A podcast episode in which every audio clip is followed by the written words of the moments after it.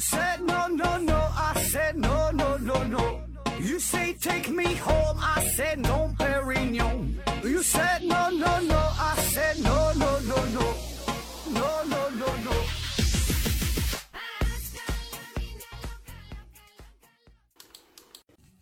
拼命探索，不求果。欢迎您收听《思考盒子》。呃，今天是一期特殊的节目哈，短片。呃，回答一个问题：为什么要探索太空？为什么要探索太空啊？这个很多听友都提过这个问题。比如说，咱现在要探月啊，探索火星啊，呃，各种什么空间站的建设呀，那么这些事儿是花了不少钱，好像也没有看到什么明显的成果。另一方面呢，是地球上有很多人呢吃不上饭，对吧？受着这个疾病的折磨。那如果能把这些钱用在其他方面，是不是可以给人类带来更大的收益呢？那我们探索太空的目的到底是什么呢？有啥好处呢？啊，其实这个话题咱之前专门做过一期节目聊过啊，当然聊过你也忘了啊。今天呢，咱们从呃另外一个方面来回答，另外一个角度吧。我直接念一封信啊，这封信非常有名，这是美国宇航局马歇尔太空飞行中心的科学部的副主管厄尔斯特·斯图林格博士写给赞比亚修女玛丽·尤肯达的回信，就是，呃，就就为啥是要探索太空嘛？就这个这个修女就就就问这个博士，然后他就给他写了一个回信。呃，这个信挺长哈，大约有四千多个汉字，而且呢，我不太擅长这种纯照着稿子念的形式啊，我都是一般都是说的比较随意哈，照稿念吧，这个真是不太擅长，念的是吭哧瘪肚哈。本来是想在公司随便找个人念，估计都能比我念的好，但是他们这个催眠效果不行，所以还是我亲自来吧哈。您各位就凑合听。啊，这期节目应该是挺无聊哈，应该挺无聊啊。您做好准备吧，您各位啊。下面开始念了啊，这封信说：“尊敬的玛丽尤肯达修女，呃，你的来信我收到了。我今天我每天都会收到很多的来信，呃，您这封信对我的触动是最大的。为啥呢？哈，因为它让我看到了一个富有探索精神的灵魂，一颗仁慈怜悯的心灵。我会尽我所能回答。”你提到的问题，首先我要向你以及和你一样勇敢的修女们表达深深的敬意，因为你们将毕生的精力献身于人类最高尚的事业，帮助所有需要帮助的人。呃，你在信中问我说，为何我会在地球上仍然有很多儿童面临呃饥饿、面临面临饿死威胁的时候，还建议投入数十亿美元来实施火星探索计划？我想呢，您一定不希望我给出这样的一种答案啊，说哦，啊，我并不知道很多孩子正在因为饥饿而走向死亡。从这一刻起，我会停止任何太空方面的研究，直到人类解决这个问题。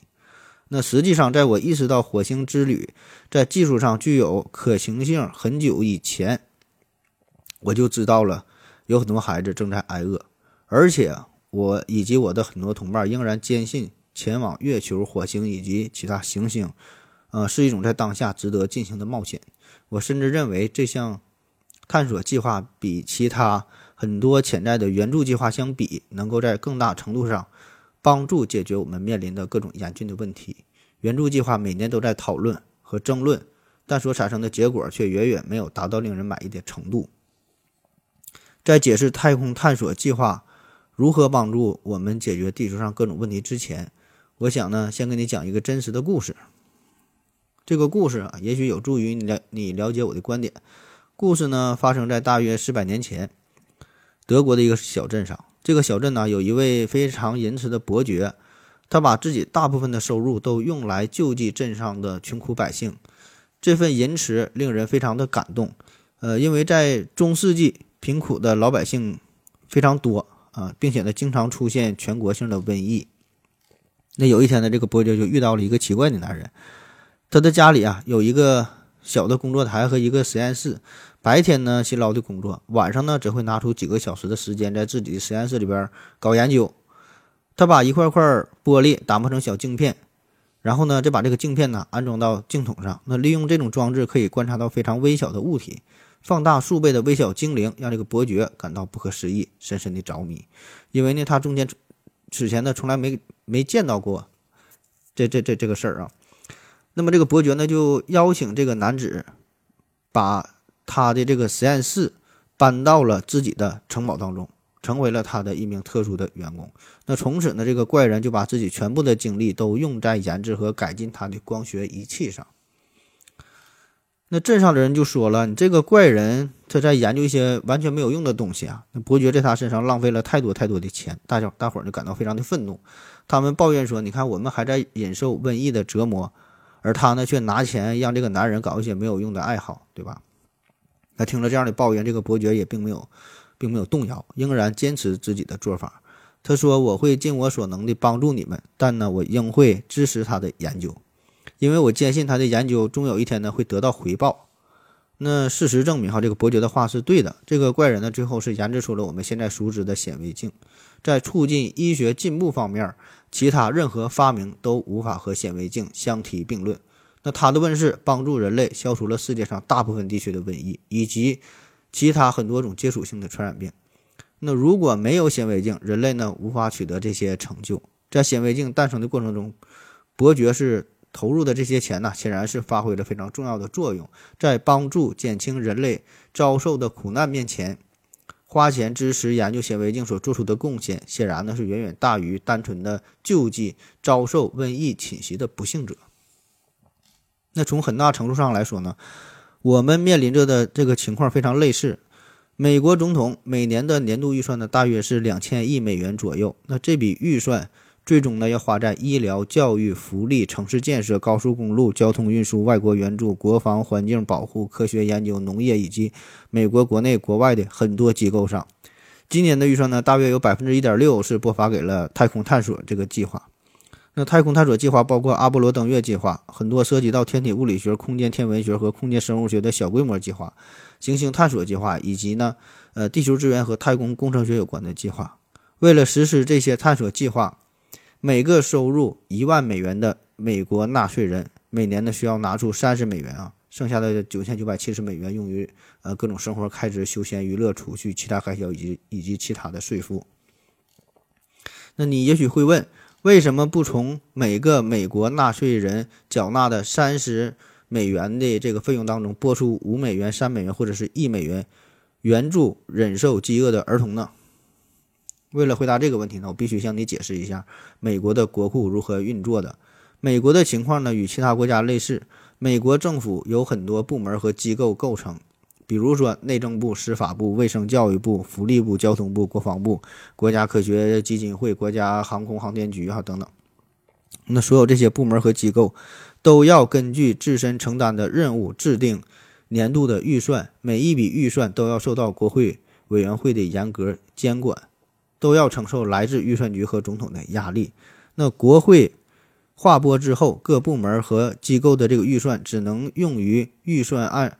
上边列出的和政府批准的项目，宇航局的预算呢，只能用于与航空有关的探索计划。那如果国会没有批准这笔预算，宇航局呢就无法从其他渠道获得所需的资金。他们呢不能直接从纳税人的那里，呃募集资金。唯一的方式就是其他预算提出追加请求并获得批准，宇航局方面可获得呃方可获得这笔。用于非太空计划的资金。听完我的介绍，你应该已经意识到了，援助遭受饥荒的儿童或者美国其他呃对外援助的项目都必须递交用于这些项目的预算请求，经国会批准后方可拿到资金。你如果问我，我个人是否赞同政府采取援助实施呃援助措施？我的答案无疑是赞同的。我完全不介意每年多交一些税，用于帮助忍受饥饿煎熬的孩子，不管他们身处何地。我愿意，我所有的朋友也是，我相信我所有的朋友也是相同的态度。不过呢，我们不会为了实施这样的援助项目而停止火星探索计划。我甚至认为，通过实施太空探索计划，我们能够为解决地球上的饥荒和贫困等研究问题做出重大的贡献，最终帮助。找到这些问题的解决方案。解决饥荒这个问题，首先呢要着眼于两件事儿，一个是粮食生产，一个是粮食的分配。呃，在世界上一些地区，农业种植、畜牧业、海洋捕捞以及其他大规模食品生产活动都拥有很高的效率，但是呢，其他很多地区这个效率就很低。那如果在流域治理、肥料使用、天气预防、天气预报、呃土壤肥力评估、作物种植规划、农田选择种植方式、耕时时机选择、作物调查以及收割计划等方面采取更为有效的技术和举措，我们便可大幅度地提升粮食产量，进而呢帮助解决饥荒问题。毫无疑问，改进粮食生产最理想的工具就是人造地球卫星。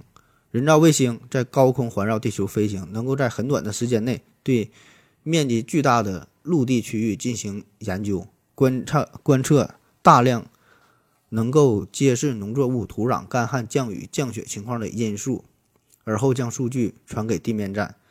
据估计，那即使一颗最为简单的地球卫星，也能够为一项改进全球农业生产的计划做出不小的贡献。让作物的产量大幅度的提高，带来数十亿美元的收入增长。与粮食生产相比，将粮食分配给贫困地区是一个完全不同的问题。这个问题不仅涉及到交通运输，同时也涉及到国际合作。在接受大国提供的大批粮食援助时，小国的领导人可能产生担忧情绪，担心大国在提供援助的同时，也对外输出他们的影响力。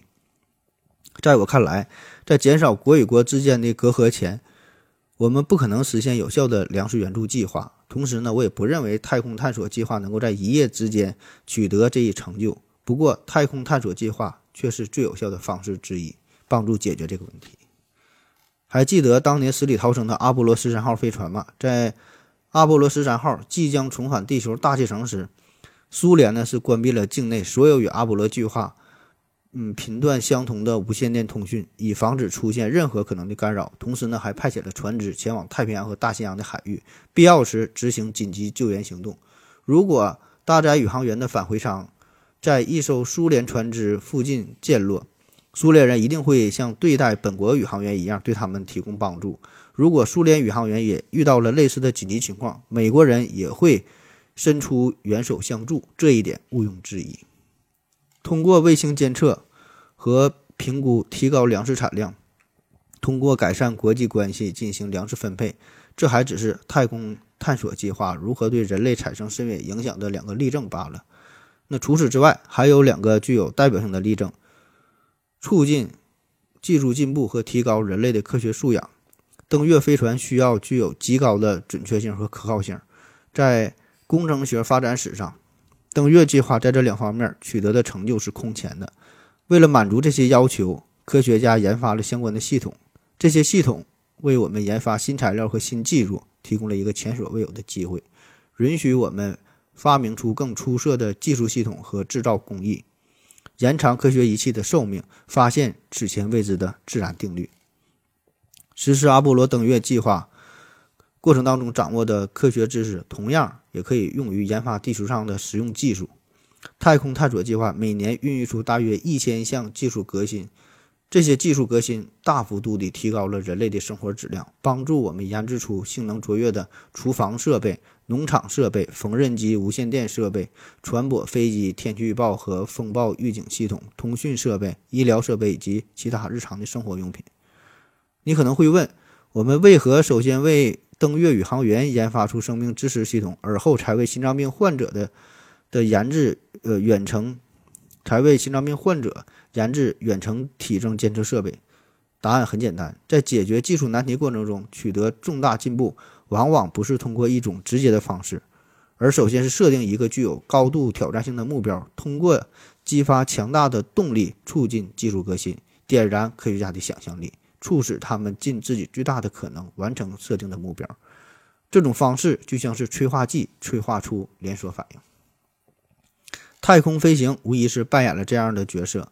火星之旅虽然不能直接解决饥荒问题，但这项探索计划孕育出很多新技术、新方法，说给人类带来的益处将远远超过所付出的成本。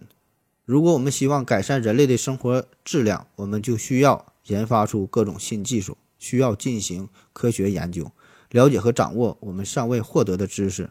我们需要进一步的研究物理、化学、生物和生理学，需要在医药研究的道路上继续前进，战胜各种威胁人类生存的挑战，例如饥荒、疾病、食品和水污染以及环境污染。我们需要更多的年轻人将科学研究作为毕生的事业。我们需要为科学家提供各种帮助，让他们充分发挥自己的出名才智，在研究过程中取得丰硕成果。我们必须设定富有挑战性的研究目标，并为研究计划提供充分支持。太空探索计划涉及到一系列引人注目的研究。例如，对卫星和行星进行研究，对高深物理学、天文学以及生物学、医学进行研究，它就像一个完美的催化剂，能够在极大程度上促进科技进步。通过实施太空探索计划，我们得以拥有一系列令人兴奋的机会，观察神秘莫测的自然现象，研究各种新技术和新材料。在美国政府指导、监管和提供资金的所有活动当中。太空探索无疑是最引人注目，同时也最能引起讨论的活动。虽然它的预算只有只占美国总预算的百分之一点六，GDP 的千分之三，太空探索是孕育新技术和促进基础科学研究的催化剂，所能起到的作用是其他任何活动无法比拟的。从某种程度上来说，太空探索对人类社会产生的深远影响，甚至超过几千年来的战争。如果国与国之间不再进行研制轰炸机、火箭等武器的军备竞赛，而是在太空探索领域展开竞争，人类便可免遭很多苦难。这种竞争能够孕育出令人兴奋的兴奋的成就，失败者也不必遭受痛苦命运，更不会制造仇恨和新的战争。我们实施太空探索计划，虽然让我们远离地球，将目光投向。月球、太阳和其他的行星、恒星，但太空科学家最关注的仍旧是我们的地球，而不是这些天体。太空探索的终极目的是建设更完美的人类家园。探索过程中获得的所有科学知识，以及所研究的所有新技术，都将用于改善人类的生活质量。随信寄出的照片是一九六八年圣诞节，由阿波罗八号宇航员在环绕月球飞行时拍摄的。展示了我们的地球家园在太空探索计划迄今为止取得的众多成就中，这幅照片可能最具有象征意义。它让我们意识到地球是怎样一颗美丽的星球。我们将无边无际的宇宙比作一个海洋，地球就是这个海洋中最美丽、最宝贵的一座岛屿，是我们唯一的家园。在此之前，很多人并没有意识到地球的美丽与脆弱。更没有意识到肆意破坏生态平衡将给地球带来怎样的危害。在这幅照片第一次对外公布之后，号召人类警惕面临各种严峻问题和挑战的呼声越来越高，例如污染、饥荒、贫困、城市生活、粮食生产、水资源管理和人口过度增长。拍摄这幅照片时，人类刚刚进入进入到太空时代。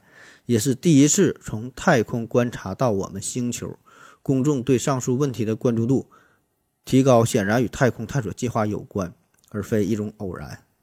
太空探索为人类提供了一面审视自己的镜子，同时也孕孕育出了一系列新技术。太空探索取得的成就，增强了人类的信心和进取的精神，让人类相信自己有能力解决面临的各种严峻考验和挑战。